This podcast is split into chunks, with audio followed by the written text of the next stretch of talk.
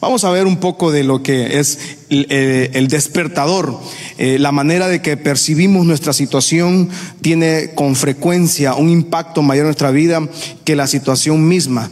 De, la manera que veamos, la, de cómo vemos la situación, con qué perspectiva vemos las situaciones, el impacto es mucho más grande de lo que la situación misma es. A veces una situación tan minúscula, tan pequeña, nos puede llevar a tener una perspectiva de fatalista, una perspectiva de tragedia.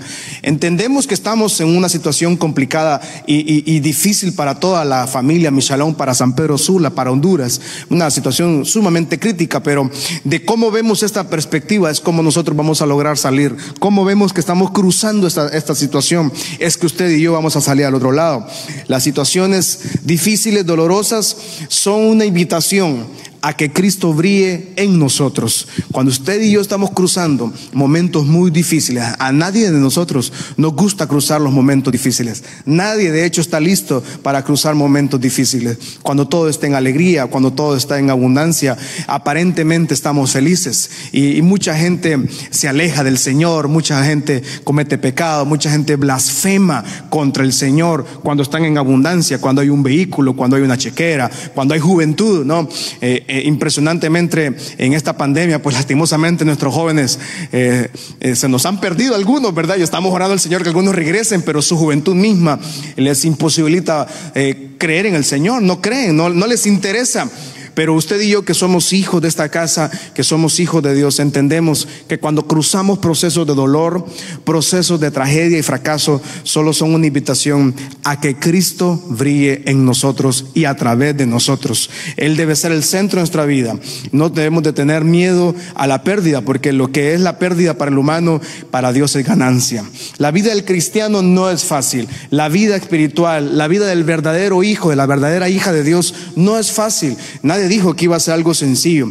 De hecho, nunca, al menos en esta iglesia, no, a usted nunca le hemos predicado un evangelio sencillo, le hemos predicado palabra del Señor. Y la vida cristiana, de, de hecho, el camino de la vida cristiana es angosto, ¿no?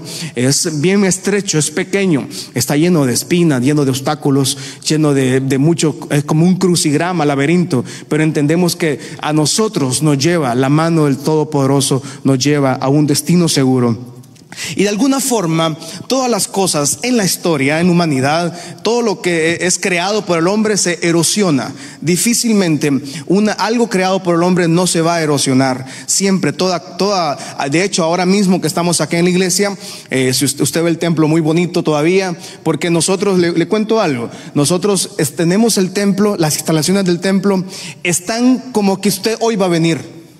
Así están. Hemos, hemos trabajado hemos hecho un esfuerzo económico para tener el templo como que hoy estamos full aquí. Y no hay nadie, ¿verdad? Solo vemos cinco, ¿verdad? Pero bueno, pero estamos, que estamos Estamos listos, pues, pero no sabemos cuándo, pero hemos alistado este lugar como que hoy usted va a venir. Cuando usted regrese acá a la iglesia, usted no va a ver el lugar ah, que sucio, abandonado, qué barbaridad. El pastor Marcos se olvidó del templo, qué barbaridad, qué, qué hicieron. No, el, el lugar lo tenemos listo.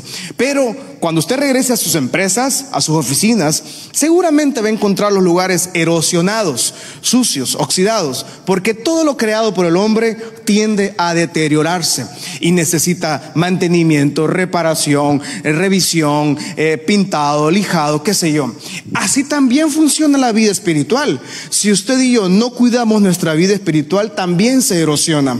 ¿Cuál es la erosión de la vida espiritual? La erosión de la vida espiritual son los problemas, son las tentaciones, es el pecado mismo, es la ambición, es la envidia, es la murmuración, es, es el conformismo, es tener la perspectiva en, el, en la vista, en los lugares y en las personas equivocadas.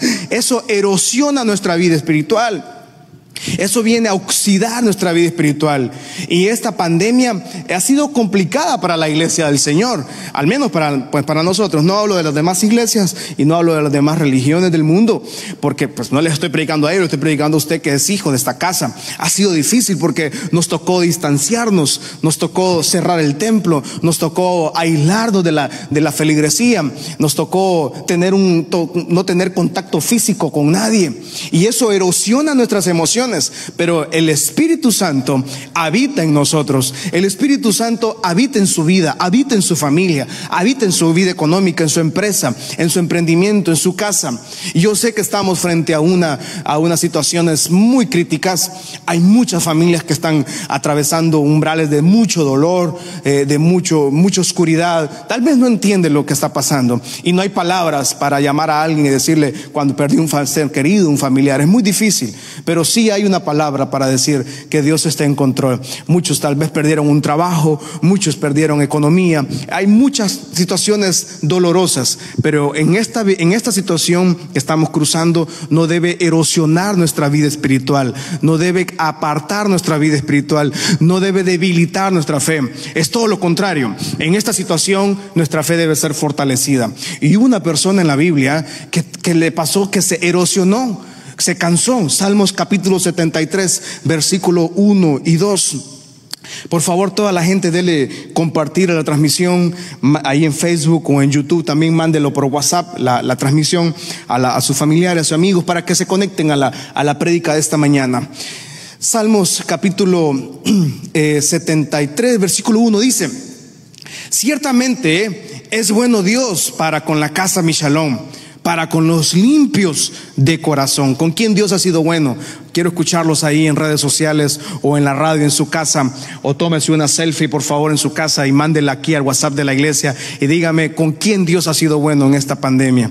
¿Quién ha visto la mano del Señor en, en estos cinco difíciles y atípicos meses que nunca nadie imaginó pasarlos en, la, en una generación moderna como la nuestra? Dice este Señor, Versículo 2 de Salmo 73. En cuanto a mí, casi se deslizaron mis pies. Por poco resbalaron mis pasos. Este es en Salmo 73. Estamos hablando de un salmista llamado Asaf, un hombre levita, un hombre eh, que tenía un tremendo, tremendo don del Señor.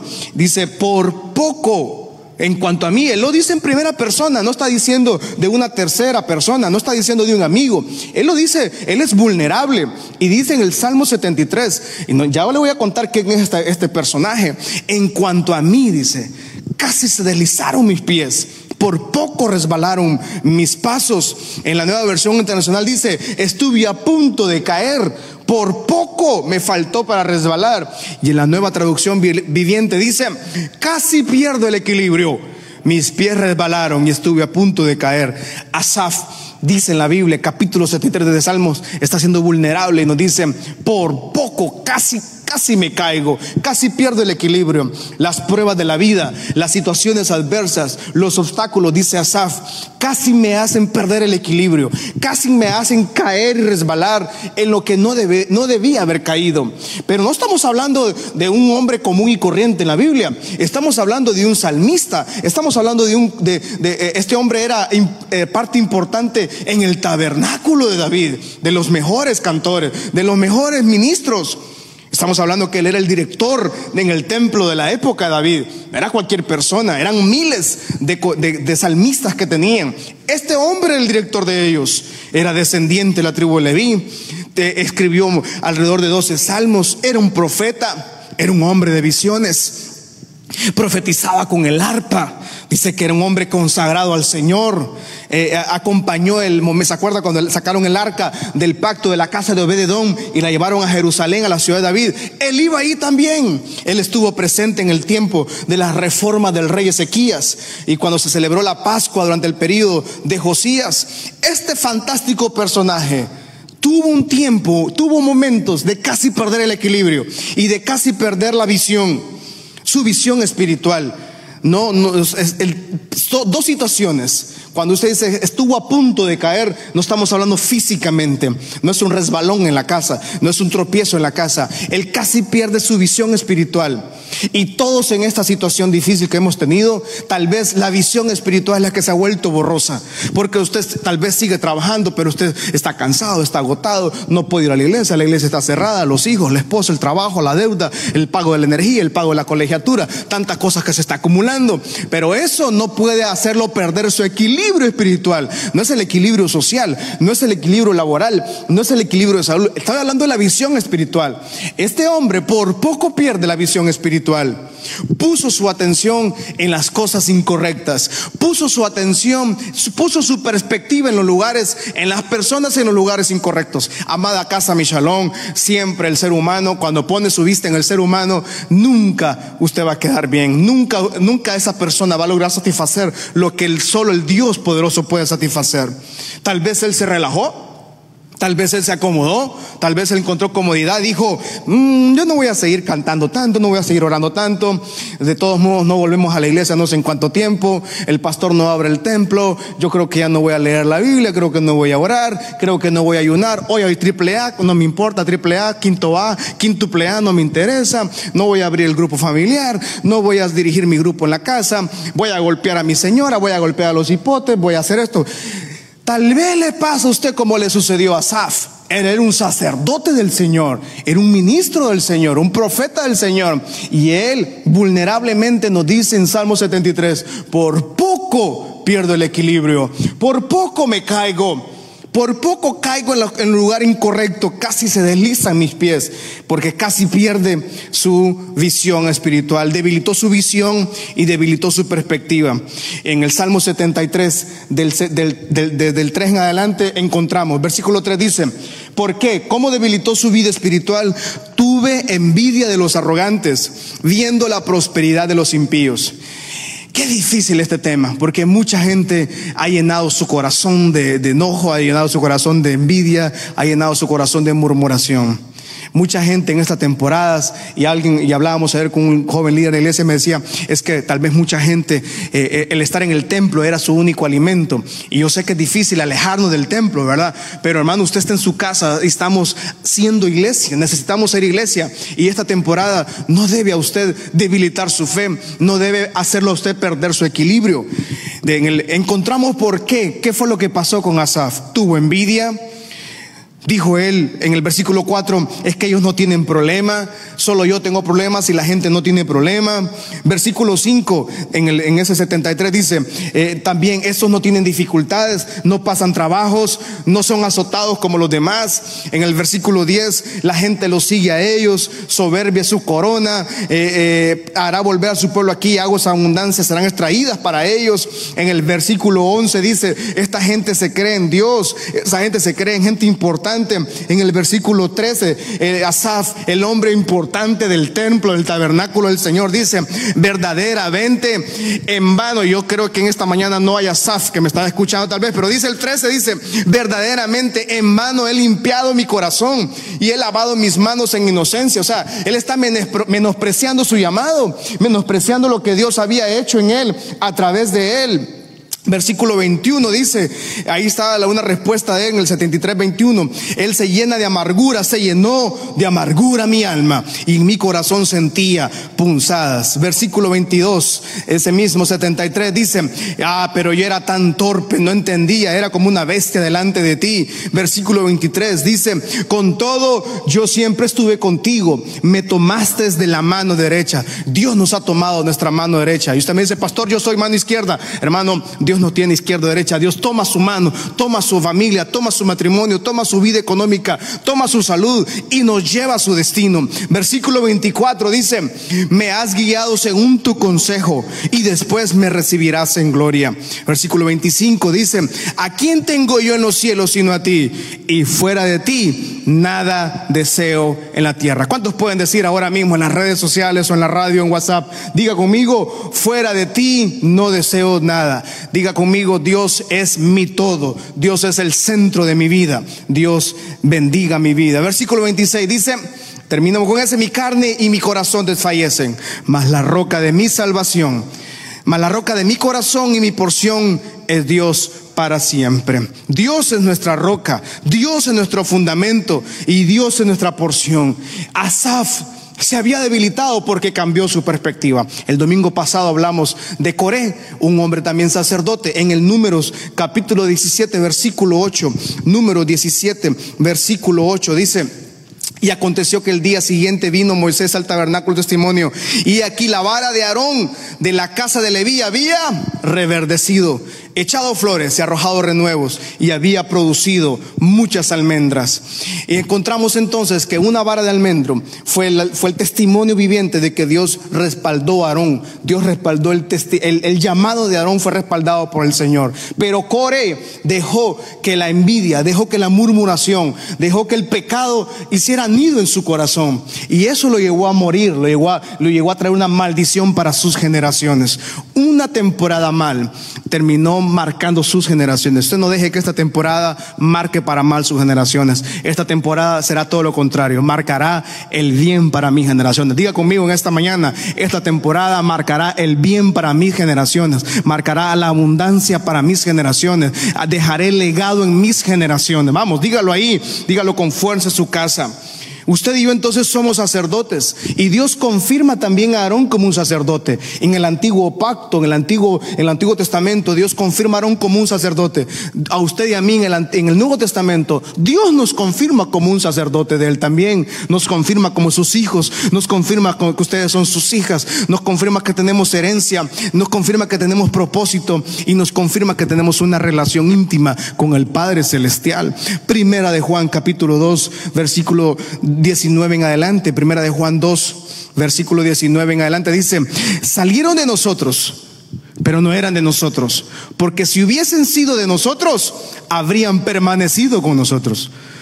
Lastimosamente, y Juan está diciendo en primera de Juan lo que sucede en todas las iglesias del mundo, ¿verdad? Eran de nosotros, estaban con nosotros, pero no eran de nosotros. Salieron de nosotros, pero no, no estaban con nosotros. Salieron para que se manifestase con todos que no son de nosotros. Mucha gente está, quiere abandonar su fe, pero usted no debe abandonar su fe.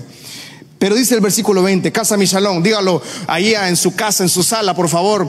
Eh, eh, quiero que usted levante su mano. Si está manejando su vehículo, no levante las manos, obviamente, pero diga, pero nosotros tenemos la unción del santo. Vamos, dígalo todo el mundo en Facebook, en YouTube, en Instagram, en Twitter, en la radio, en su casa, grítelo, que lo escuche su vecino, su vecina. Diga conmigo, nosotros, la casa Michalón, tenemos la unción del santo. La unción del santo es que usted siendo, usted fue consagrado, usted fue apartado, usted fue asignado, usted fue reservado, usted fue proféticamente listo para una asignación de parte de Dios, no una asignación del hombre, no una asignación de un gobierno, no una asignación de una sociedad que, que, día a día se deterioró, deteriora en sus principios y valores. Usted y yo tenemos una unción del santo, del poderoso Dios de Israel. Alguien dice amén en sus casas esta mañana. Esa unción es la unción que ha sido depositada y derramada sobre los hijos de Dios. Es una unción que permanece para siempre. Es una unción que nadie puede quitarla. Es una unción que está activada en su vida.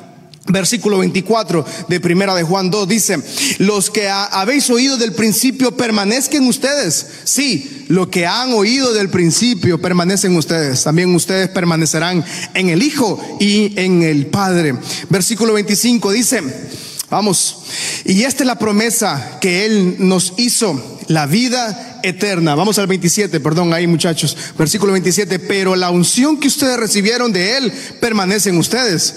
Y no tienen necesidad de que nadie les enseñe, así como la unción misma enseña todas las cosas. Y es verdadera y no es mentira. Según ella los ha enseñado, permanezcan en esa unción. Esa unción es la que usted y yo hemos recibido del Santo Dios de Israel.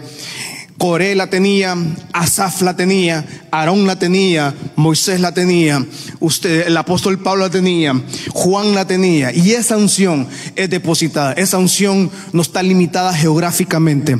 Esa unción no está limitada por raza. Esa unción no está limitada por estrato social. Esa unción no está limitada por estratos académicos. Esa unción no está limitada por lengua. Es un lenguaje universal, pero solo puede ser revelado a los hijos del Señor.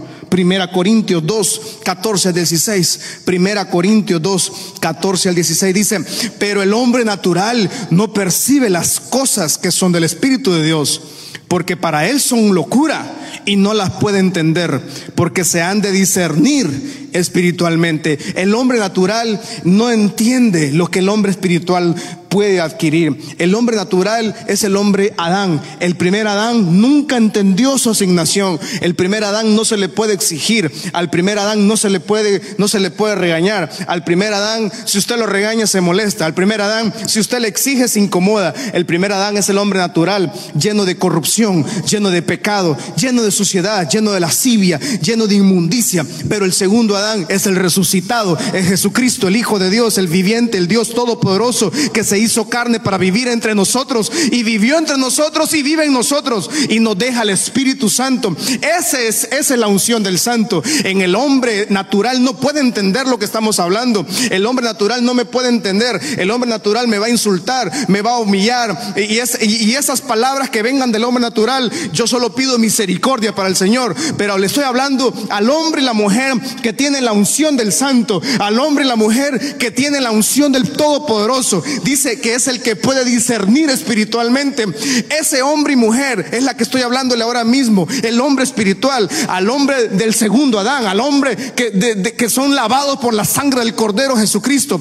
Esa persona puede entender que esta temporada es muy difícil, es una temporada complicada, es una temporada cuesta arriba, pero usted y yo tenemos la unción del Santo, somos guerreros, somos guerreras del todo, del Dios Todopoderoso. La victoria del Señor está en su mano, la victoria del Señor está en su casa. La victoria del Señor está en esa sala, en esa empresa, en ese comedor que usted me está escuchando ahora. Hay un milagro para su vida. Usted y yo tenemos la unción del santo, pero el hombre natural no puede entender esto. El hombre natural se va a mofar, el hombre natural se va a burlar, el hombre natural se lo va a humillar a usted. El hombre natural va a tratar de humillarlo, de, de amedrentarlo, pero usted y yo no podemos cambiar nuestra vista, nuestra perspectiva por lo que el hombre natural está haciendo.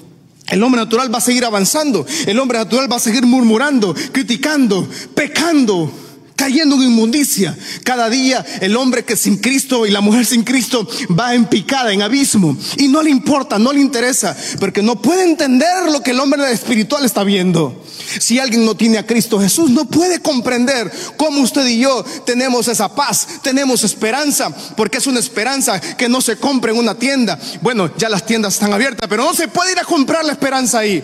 Usted puede ir a visitar a Doña Esperanza, pero esa no es la esperanza, es la esperanza que viene del Dios Todopoderoso de Israel. Alguien dice amén en sus casas esta mañana, vamos. Esa esperanza es la que estoy hablando, porque usted y yo sí podemos discernir que en medio de esta situación complicada, algo poderoso hará Dios en nuestras vidas. Después de esta, de esta circunstancia, usted y yo volveremos a esta casa más fuertes. Usted y yo seremos más fuertes espiritualmente. Usted y yo contaremos maravillas. Esta situación solo nos redireccionó, nos transformó, no nos canceló, nos transformó. Esta, esta complicada situación nos ha transformado más a la, a la imagen de Cristo. Versículo 15 de 1 Corintios 2 dice, en cambio el espiritual juzga todas las cosas, pero él no es juzgado de nadie. O sea, alguien que no tiene el Espíritu de Dios no puede juzgar al hombre de Dios o la mujer de Dios. Versículo 16 dice, porque ¿quién conoció la mente del Señor? ¿Quién la va a instruir? Mas nosotros tenemos la mente de Cristo. Tiene que decirlo fuerte en esta mañana, vamos. Yo tengo la mente de Cristo. Mi casa tiene la mente de Cristo. Mis generaciones tienen la mente de Cristo. No hay nada peor que una familia en estas situaciones no tenga la mente de Cristo. Una persona sin la mente de Cristo está llena de mofa, está llena de burla, está llena de humillación. Sus palabras, sus frases siempre son ofensivas. Sus frases siempre son de humillación. Sus frases siempre están cargadas de soberbia, de sarcasmo. Pero el hombre y la mujer del Señor que tiene la unción del Santo, que tiene la unción de, Jesucristo, del Cordero, que, que ese precio que fue pagado por usted y por mí, que no tiene precio porque es la sangre del Cordero, tenemos, nos lleva a tener la mente de Cristo. Alguien que tiene la unción del Santo es la que tiene la mente de Cristo. Una persona que no tiene la mente de Cristo no ha comprendido que esta situación difícil solo es para ver las maravillas del Señor en nuestras familias, que esta complicada, que esta, este complicado proceso que está viviendo las naciones solo es para ver y revelar la mente de Cristo más a nosotros. Alguien que no tiene la mente de Cristo no puede entender, no puede comprender, sigue pecando, sigue, sigue enlodado en su inmundicia, en su avaricia siguen inundados de corrupción, de suciedad, de pérdida de valores. No quieren, no quieren nada del Señor. Pero usted y yo tenemos la mente de Cristo que ha tomado su atención el despertador para ir terminando en esta mañana. Jeremías 1, capítulo 5, versículo 12 dice, antes que te formase en el vientre te conocí y antes que nacieses yo te santifiqué. Yo antes, dice el Señor, amada iglesia, antes que viniera la pandemia, antes que viniera toda esta situación, dice el Señor, yo te conocí, te santifiqué y te di por profeta a las naciones. Versículo 6 dice, yo dije, Señor Jehová, yo no sé hablar porque yo apenas soy un niño. Versículo 7, y dijo Jehová, no me digas, no digas que soy un niño, que soy inmaduro. Y, cuando Jeremías dice, no es que es un niño, él no tiene siete años, no tiene cinco años. Cuando Jeremías dice eso, él se está refiriendo que él no es capaz, que él no tiene el conocimiento, no tiene la capacidad, no tiene las habilidades mínimas para lograr una asignación que venía del Santo Dios de Israel. Pero Dios unge a Jeremías como un profeta, un mensajero. Dios unge a Jeremías como un, como un hombre que tiene propósito, que es apto para su uso. Cuando dice que Dios te santifique, es porque Dios nos apartó, nos designó para un uso especial para Él. Ese hombre, o sea, el hombre natural entonces no puede entender, el primer Adán no puede entender cómo usted y yo podemos ser usados por Dios, cómo usted y yo vamos a salir adelante de esta situación, cómo usted y yo vamos a salir en prosperidad de esta situación, cómo usted y yo vamos a vivir eh, en abundancia después de esta situación, cómo el hombre natural no puede entender cómo Dios va a abrir la ventana del cielo a favor de su casa, a favor de sus generaciones. Por eso Dios le dice a Jeremías, no digas que eres incapaz, no digas que eres una persona que no tienes propósito, no digas que no tienes talento, no digas que no tienes habilidades, porque yo a donde quiera que te envíe tú irás y dirás todo lo que yo te mande. Versículo 8 dice, no temas delante de ellos, porque contigo estoy para librarte, dice Jehová. No tema iglesia mi no tema casa mi no tema adolescentes, no tema jóvenes, no temamos temor de lo que puede venir el mañana. Nadie de nosotros tal vez tiene segura la vida, pero sí tenemos segura la vida eterna. Tenemos seguro nuestra asignación, tenemos seguro nuestra unción del santo que nadie puede quitarla. Versículo 9 dice, y extendió Jehová su mano y tocó mi boca y me dijo, Jehová, he aquí he puesto mis palabras en tu boca. Mira que te he puesto este día sobre naciones, sobre reinos, para arrancar, destruir, arruinar y para derribar. Pero dice, yo te he puesto para que edifiques y para que plantes, amada casa mi El hombre natural no me va a entender esto, pero el hombre y la mujer que tiene la mente de Cristo sí me va a entender. Usted y yo estamos destinados a ser edificadores del reino y plantar el propósito de Dios sea plantado en su vida. Plante esa situación difícil, va a plantar los, los sólidos fundamentos de lo que Dios hará en los próximos meses, en los próximos años de su vida. Solo la mente, las personas que tienen la mente de Cristo me pueden entender esto. De esta, de esta situación totalmente de muerte y situación complicada y de tragedia para miles y millones de personas en el mundo. De esta situación es que Dios nos va a hacer edificar algo nuevo, es que Dios nos va a hacer plantar algo nuevo. Y esta, esta perspectiva es la que Dios quiere hacerle a usted en esta mañana. Versículo 10, 11 dice, y la palabra de Jehová vino a mí diciendo, ¿qué ves tú, Jeremías? Y dije, veo una cara, veo una vara de almendro. Una vara de almendro significa alarma, significa despertador. El almendro es el despertador. Amada iglesia, mi Y no hay nada peor en la vida que usted le despierte su despertador o su alarma. La alarma que ponemos en la mañana cuando necesitamos salir temprano de casa. La alarma siempre es incómoda. La alarma siempre nos molesta. La alarma nunca es alegre. Cuando usted se le pone alarma para viajar a las 4 de la mañana, 3 de la mañana, 5 de la mañana o a la hora que usted toque levantar y usted pone la alarma, no hay peor sentimiento. Y la, y la reacción natural de toda persona cuando suena la alarma, ¿cuál es? Es apagarla es darle un, darle un golpe que se apaga el despertador, que se apaga la alarma, quitar el celular. A nadie le gusta escuchar una alarma. Cuando escuchamos una alarma en el dormitorio, quita, interrumpe nuestro sueño. Dios le dice a Jeremías, ¿sabes qué? ¿Qué ves, Jeremías? Yo lo que veo es una vara de almendro, dice Jeremías. Qué bien, qué bien que la veas, le dice, porque tú eres el despertador. Tú eres el que vas a despertar a mi Judá. Tú eres el que vas a despertar a Jerusalén, le dicen otras palabras. Dios a Jeremías, tú eres el despertador. Lo que nadie quiere hacer, tú lo vas a hacer. Tú vas a direccionar una generación. Tú vas a darle destino a una generación. Tú vas a darle propósito a una generación. Y Dios está llamando a los despertadores de esta generación, a los que son alarma. Y mucha gente va a querer callar su voz. Mucha gente va a querer humillarlo. Mucha gente va a querer apartarlo. Pero usted y yo somos despertadores de esta generación. La vara de almendro es un despertador. Quiero que levante sus manos al cielo y vamos a adorar al Señor por unos segundos. Usted y yo somos despertadores de esta generación. Hay una generación dormida, sumida en el pecado. Hay una generación que está hundida en la desesperanza. Hay una generación que está hundida en la humillación. Hay una generación que está hundida en la desesperanza. Pero usted y yo somos las personas, los hombres que tenemos un sacerdocio. Tenemos la unción del santo. Tenemos la mente de Cristo. Y Dios nos llama en esta mañana. Usted y yo son despertadores. ¿Qué está viendo usted? ¿Qué ha quitado su perspectiva? Usted es un, si usted logra ver una vara de almendro, entonces Dios le dice a Jeremías, qué bueno que la veas, porque tú eres mi despertador. Y donde yo te mande irás. Y dirás lo que yo te mande a decir. Y harás lo que yo te mande que hagas. Es un despertador que despierta, que levanta, que levante el espíritu, que levante la familia, que levante el matrimonio, que levante los hijos, que levante una empresa, que levante un negocio, que levante economía, que levante destino, que levante el espíritu de una familia, de una iglesia.